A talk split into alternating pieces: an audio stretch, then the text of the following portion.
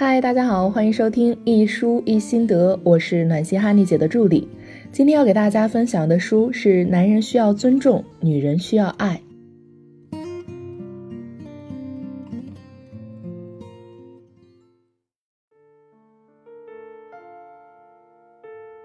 本书的作者艾默生·艾格里奇博士是国际知名的婚姻问题专家。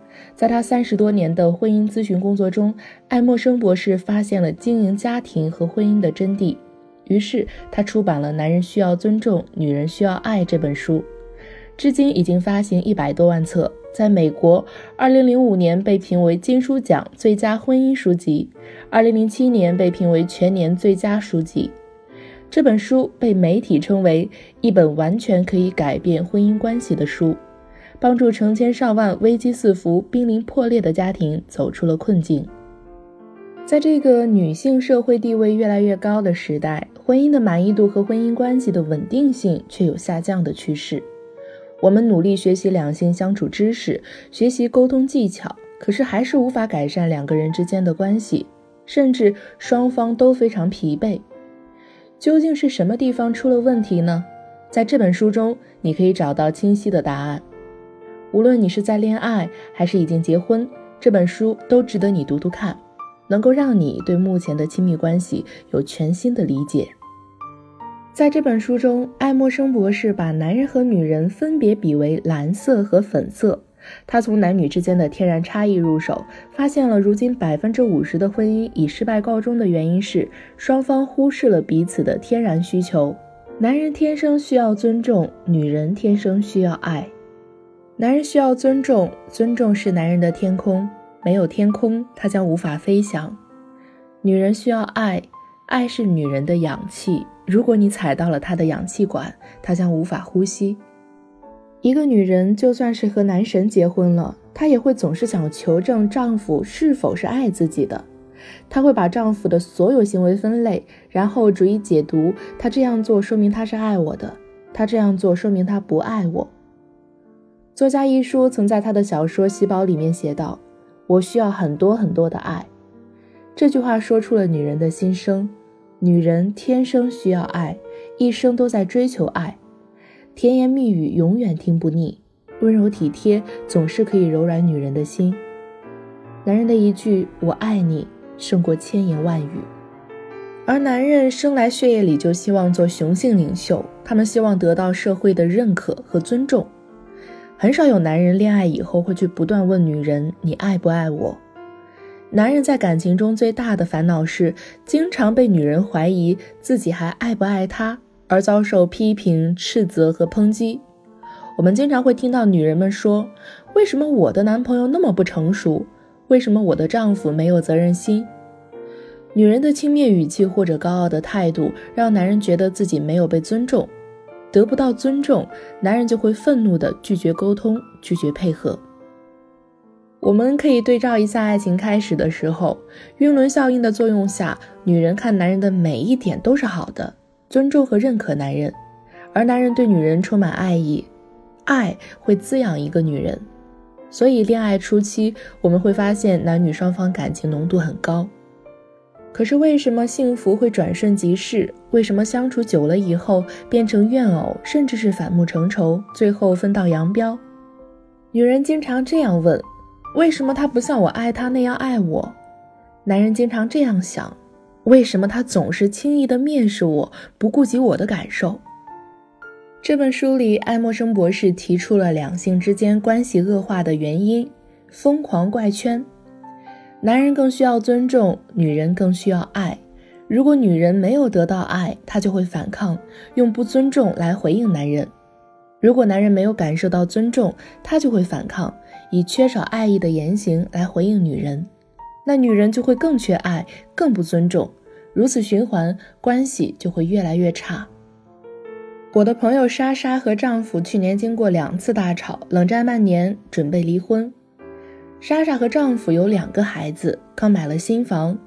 莎莎说：“我一个人照顾两个孩子，还要装修房子，他除了上班什么都不管。我让他帮忙装修，他说：‘你可以不用去看房子啊，有的东西直接在网上买吧。’”我觉得自己遇到了一个眼瞎的人，再怎么吵和骂，他都不帮我。回到家就在他的房间看他的手机，两个人分房睡半年了。莎莎和老公的状态就是陷入了疯狂怪圈。莎莎觉得丈夫不爱自己，既没有甜言蜜语，也不帮忙分担家务。莎莎没有感受到爱，所以就会对丈夫充满怨气，语言和行动上都不太尊重丈夫。莎莎的丈夫感受到了妻子的不满，没有得到妻子的尊重，他就失去了爱情的感觉，于是用缺乏爱意的方式来回应。男人会把批评当成蔑视，而女人会把沉默当成敌意，在这个疯狂怪圈里不断循环，双方都非常受伤。莎莎的婚姻，离婚是最不负责任的解决方法，还有两个年幼的孩子呢。在我们旁人看来，他们夫妻都是很好相处的人。他们走入了疯狂怪圈，怎么帮助他们走出来呢？我向莎莎推荐了《男人需要尊重，女人需要爱》这本书。莎莎看到书名就很气愤地说：“他哪一点值得我尊重？他没有用他的实际行动赢得我的尊重啊！而且是他先不对，我才变成现在这样的。这就是问题的所在。”很多夫妻婚姻陷入危机，就是他们怀有一手交钱一手交货的心理。你不给我这一半，我就拒绝给你另一半。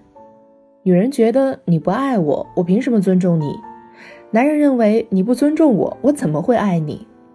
妻子的批评和鄙视肯定会导致丈夫的冷漠和冷战，夫妻双方在疯狂怪圈里越来越痛苦。莎莎赞同地说：“好像是的。”我越感受不到爱，我就会激动地追着他，似乎带着强烈的报复和不甘心，就像是把一个勇士变成一个懦夫，让他感受到极大的不敬，是深深地伤害了他的自尊，让他撤退的就更坚决、更严重了。幸好在这本书中，爱默生博士告诉我们走出疯狂怪圈的方法：妻子要想得到爱，就必须尊重自己的丈夫。